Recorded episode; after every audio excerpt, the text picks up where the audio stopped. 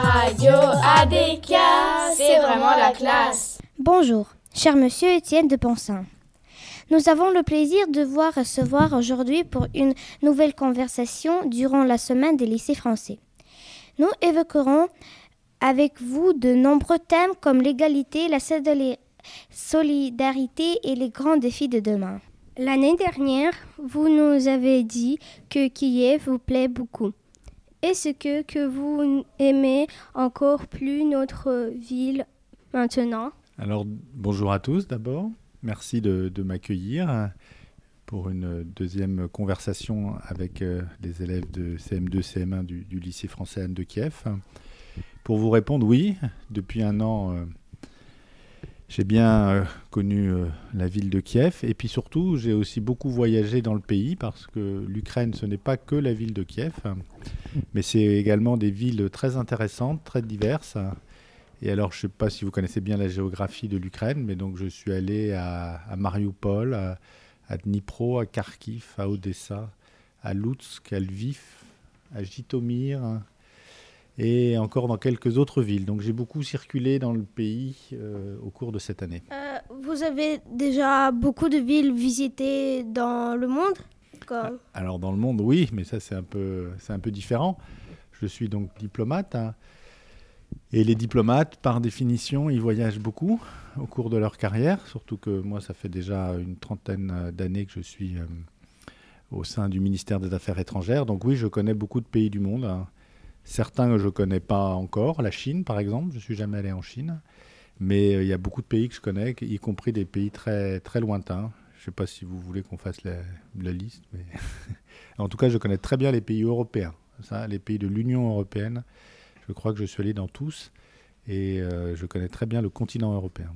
Avez-vous peur du Covid-19 Je ne sais pas si le mot peur est le bon, le bon vocabulaire. Hein. Il faut euh, faire attention. Il y a des règles qui doivent s'appliquer. Il faut les, respecter. Au début, euh, il y a eu un peu de crainte parce que c'était une maladie nouvelle et donc on ne savait pas comment la, la, traiter. maintenant, moi, ce qui me frappe, c'est combien en, aussi peu de temps, comment en aussi peu de temps on a pu euh, faire des progrès pour la connaissance d'abord et maintenant pour euh, le traitement puisqu'on nous annonce l'arrivée prochaine de, vaccins. Et en quelques mois à peine, euh, on est passé d'une ignorance complète à une connaissance qui n'est pas encore parfaite mais qui est quand même beaucoup plus développée. Et donc c'est quand même rassurant sur la capacité de, l'ensemble de la planète à, répondre à, des défis et à trouver des, solutions. Donc il faut se protéger, il faut se défendre, mais il ne faut pas avoir peur euh, spécialement. La peur n'est pas bonne conseillère, comme on dit. Avez-vous déjà été personne contact d'un malade de Covid-19? Non, euh, je ne pense pas. Non, non. Ma famille l'a eu. Euh, notre fille aînée a eu le Covid. Elle avait 27 ans, mais j'étais pas avec elle. Elle était à Paris. Donc voilà. Est-ce qu'en France, on va vacciner gratuitement Alors, je ne sais pas ce qui va être prévu, probablement euh, gratuitement, effectivement. La question du vaccin, euh, elle est encore en, discussion. Euh, il faut savoir d'abord qui on vaccine en premier. Et donc, on fera le choix très probablement de vacciner les personnes qui sont les plus vulnérables, celles pour lesquelles les conséquences de la maladie peuvent être les plus graves. Et ce sont les personnes âgées euh, de plus de 65 ans. Donc on commencera très certainement par les personnes âgées et puis progressivement, évidemment, on fera toute la, toute la population. L'important pour ce genre de choses, c'est qu'on prenne des critères de choix, comment on choisit, qui, puisqu'au début on va avoir qu'un petit nombre de vaccins, par qui on commence. Et donc euh, évidemment, on ira vers ceux qui sont les plus fragiles et ceux pour lesquels la maladie est la plus... Euh, la plus grave, donc les personnes âgées. Heureusement, c'est une maladie qui, n'a pas de grosses conséquences pour les enfants, par exemple, et ni pour les jeunes. Euh, par contre, plus on est vieux, plus elle a des, conséquences importantes. Pensez-vous qu'après le Covid-19, on aura une maladie Covid-20 Sommes-nous prêts pour affronter une nouvelle maladie? Je n'ai pas la réponse. Hein. Peut-être, peut-être pas. Euh, c'est très mystérieux ces épidémies. Je crois qu'on a encore beaucoup de choses à apprendre. Euh, on n'en avait pas eu depuis une centaine d'années, euh, une maladie de, ce, de cet ordre-là. Donc peut-être qu'il y en a... Mais mon, sentiment, c'est quand même il y en aura de plus en plus souvent, pour la bonne et simple raison que maintenant il y a de plus en plus de déplacements, de voyages, la planète plus, la population est de plus en plus importante. Donc il y a plus de chances en termes de, probabilité pour qu'effectivement, d'une part, il y ait une maladie et d'autre part, elle se diffuse dans, le monde entier. Mais il ne faut pas oublier que dans l'histoire, hein, il y a eu des maladies, euh, notamment la peste, dans les années, c'est très très vieux bien sûr, en 1348, hein, donc euh, il, y a, plusieurs siècles, la peste est arrivée par, par l'ouest. par l'Est, pardon, en, en, Europe, et elle a tué, vous imaginez, un tiers de la population. Il y a des villes entières qui ont vu la moitié de leur population disparaître. Donc c'est quelque chose que l'humanité connaît, heureusement bien évidemment. On n'est pas dans cette situation. Et voilà, il faut s'y préparer, il faut que la science avance, il faut des chercheurs, il faut euh, des moyens, de l'argent, euh, mais euh, on y arrivera. Nous passons trop de temps sur YouTube ou les réseaux sociaux. On ne peut plus vivre sans le téléphone, risquer de s'isoler. Qu'en pensez-vous? Ben, c'est vrai. c'est vrai, c'est vrai pour tout le monde. Hein. Alors, c'est à la fois un, formidable outil de, communication. On peut se voir à, travers euh, la planète très facilement. Pour un diplomate, par exemple, ces réseaux sociaux sont des outils euh, extraordinaires. Hein. Avant, moi, quand j'ai commencé mon, travail, on partait à l'étranger. on pouvait appeler sa famille, mais ça coûtait très cher. C'était le téléphone, etc. Maintenant toutes les familles sont, sont réunies. Moi, j'ai euh, trois enfants qui sont, il y en a un qui est en Allemagne, deux sont en France.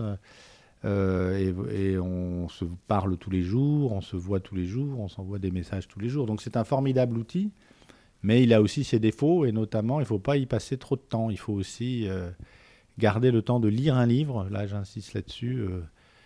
gardez, vous, vous êtes la génération où vous pourriez passer votre temps sur les écrans, mais gardez euh, le, temps pour lire un livre parce que c'est pas la même, euh, la même intensité. Une belle histoire euh, qu'on lit dans un livre à votre âge, surtout, on tourne les pages toute la nuit ou toute la soirée, on n'arrête pas de la lire.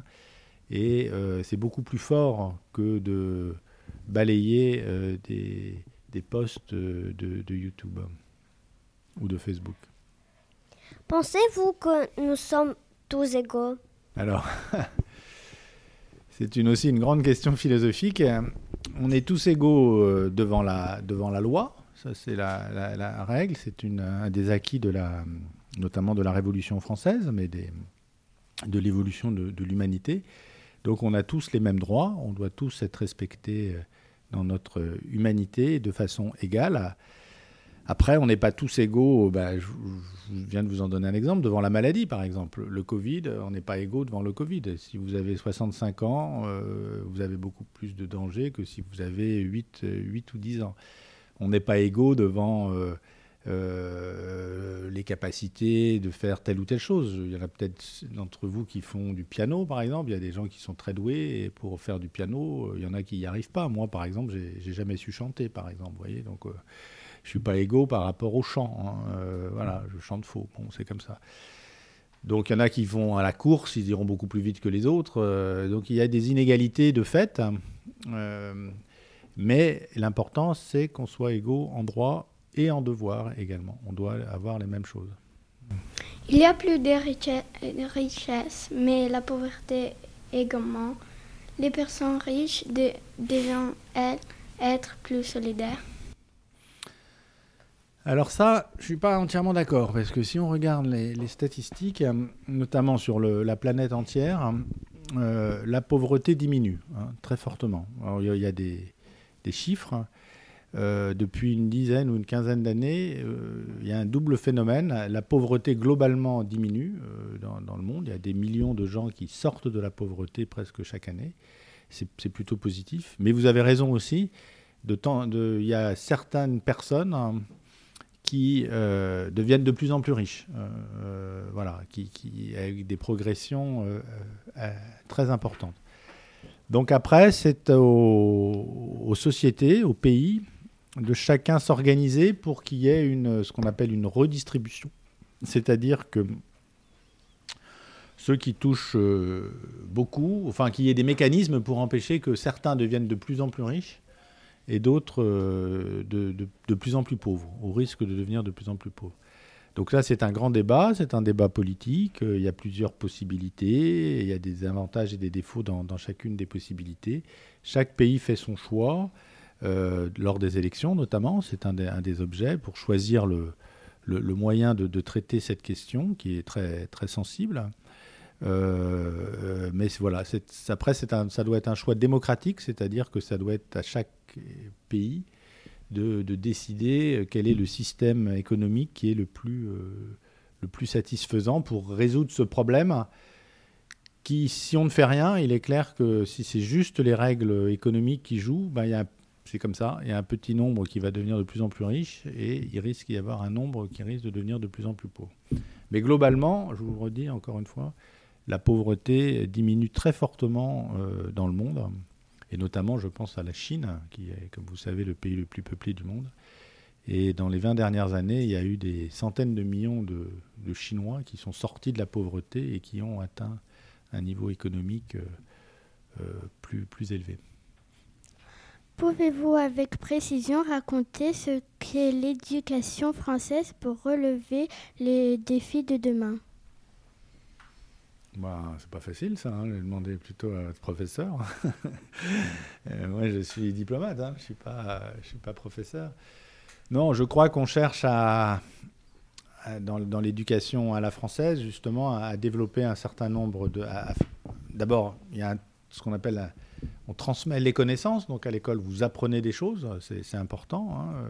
Chaque année, vous devez apprendre plus une langue étrangère, l'histoire du pays, la littérature, donc euh, les mathématiques, bien évidemment. Donc vous devez apprendre. Et puis il y a aussi euh, vous faire passer un certain nombre de valeurs, c'est-à-dire de, choses auxquelles euh, les, Français sont attachés et croient, qui sont, bah, c'est celles qui sont dans notre devise nationale. Hein. donc la liberté, la liberté c'est important. Euh, de vivre dans un pays libre et démocratique. Euh, l'égalité, on en a parlé, euh, la fraternité également. Donc, et des valeurs qui sont peut-être plus contemporaines, comme l'égalité entre les garçons et les filles, la possibilité de, choisir sa vie, etc. Donc, voilà, en même temps qu'on apprend des connaissances qui sont importantes, qui sont la base, hein, il faut aussi avoir un certain nombre de, valeurs. Et c'est ce qui fait la, la, richesse justement de, l'éducation française. Ce mélange d'excellence. On vous apprend aussi à l'école voilà, à être le, meilleur. Hein. Le meilleur, ça veut dire travailler. On vous apprend à travailler, on vous apprend à, revenir, à, réessayer. C'est en essayant qu'on progresse. Et c'est en travaillant qu'on obtient des résultats. Ça, il euh, n'y a, a, pas de mystère. Donc ça fait partie, voilà, c'est un ensemble de valeurs, hein, d'idées que euh, je pense, enfin je parle sous, sous, votre, contrôle, hein, on cherche, à, vos enseignants cherchent à, vous transmettre. À cause des hommes qui jettent du plastique dans la mer, des espères meurent. Est-ce que vous triez la poubelle? Oui, Je trie la poubelle, oui, oui. Mais bon, la question, c'est très bien, il faut le faire, hein, de trier la poubelle. Mais la question, c'est aussi de faire en sorte que c'est surtout les pays euh, moins développés euh, qui, polluent. Euh, et c'est un des effets, on parlait de la lutte contre la pauvreté. Bien évidemment, c'est bien c'est très bien d'encourager toute la population mondiale à avoir un niveau de vie qui, progresse, mais il faut faire attention que ça ne se transforme pas en une pollution plus importante. Et puis il faut supprimer le plastique. Euh, vous avez vu qu'on a de plus en plus maintenant, en tout cas en France, des sacs en papier. Donc euh, il y a une lutte euh, contre... et puis il y a une prise de conscience aussi. il faut... et sinon le, plastique va devenir un, fléau. On va le retrouver dans la mer, on le retrouve partout. C'est affreux, les animaux le mangent, etc. Donc il faut, il faut, que tous, chacun doit faire un, peu le travail. On peut produire de l'électricité avec le soleil, le vent, des solutions, des solutions existent. Pourquoi attend-on encore? Bah écoutez, c'est oui, on peut, on peut faire tout ça, hein, mais c'est très difficile la, politique énergétique. On peut aussi le faire avec euh, l'énergie nucléaire, hein, euh, notamment en France. Nous le faisons en Ukraine aussi, et c'est une énergie qui ne consomme pas, euh, qui ne produit pas de, CO2. Hein. donc c'est une énergie qui a ses, défauts, notamment en termes de, sécurité, mais qui a aussi ses, ses qualités.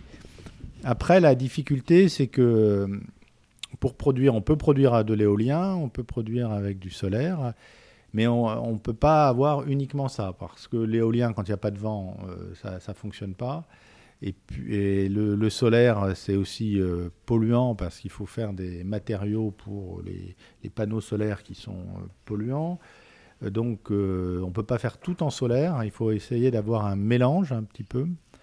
Euh, pour arriver à avoir euh, l'énergie avec le moins de, CO2, de CO2 possible. C'est très compliqué, là aussi, c'est un peu comme euh, les questions économiques. Hein. Chaque pays cherche à trouver sa voie. Mais ce qu'il faut, c'est par contre, c'est vraiment supprimer les, les énergies les plus polluantes, comme le charbon. Il y a encore beaucoup de pays, pas en France, hein, mais il y a encore beaucoup de pays qui produisent de l'électricité avec du charbon. Je pense à la Chine. Euh, et ça, c'est désastreux parce que ça envoie des fumées dans le, dans, le ciel et ça, pollue euh, euh, énormément. Donc il faut déjà aussi inciter les pays du, reste du monde à, à supprimer le, le, le charbon. C'est pas facile parce que, après, oui, vous pouvez produire de l'électricité avec le solaire, mais elle coûtera plus cher. Donc est-ce que les gens sont prêts à payer beaucoup plus cher leur électricité? C'est une question. Depuis trop d'années, la guerre suite en Ukraine. Voyez-vous une amélioration? Ben, oui, il y a une, euh, il y a une guerre, il y a euh, une agression en fait euh, russe sur le territoire ukrainien, avec une situation très très difficile avec donc une, ligne de démarcation entre euh, certains territoires et d'autres territoires. Moi, je suis allé hein, sur place à plusieurs reprises avec le président Zelensky. Donc c'est très, c'est très impressionnant parce que la guerre est dans le pays. Alors depuis un an, il y a eu des petits progrès, euh, c'est vrai. Euh, il y a notamment un cessez-le-feu. Donc vous savez ce que c'est qu'un cessez-le-feu hein? Ça veut dire qu'on ne se tire pas dessus, tout simplement. Qui est en place depuis trois mois et qui a l'air de, de, fonctionner un petit peu. Donc euh, il y a certains progrès, mais pas suffisants. Et nous, Français, avec les Allemands, nous travaillons beaucoup à essayer de trouver une vraie solution durable et à ce que non seulement il n'y ait plus de morts, mais que euh, la paix revienne dans cette partie. Mais euh, pour répondre directement à ta question, non, pour l'instant, il n'y a, pas vraiment de, solution. Mais c'est le travail de des diplomates d'y travailler. Et j'ai un, collègue à, l'ambassade qui travaille toute la journée. toute la journée, il travaille à essayer de, ramener la paix. Merci beaucoup du temps passé avec nous. Nous savons qu'il est précieux. Alors, nous espérons vous dire à l'année prochaine. Merci beaucoup. Est-ce qu'il y a d'autres questions? Non. Non, non? C'est terminé?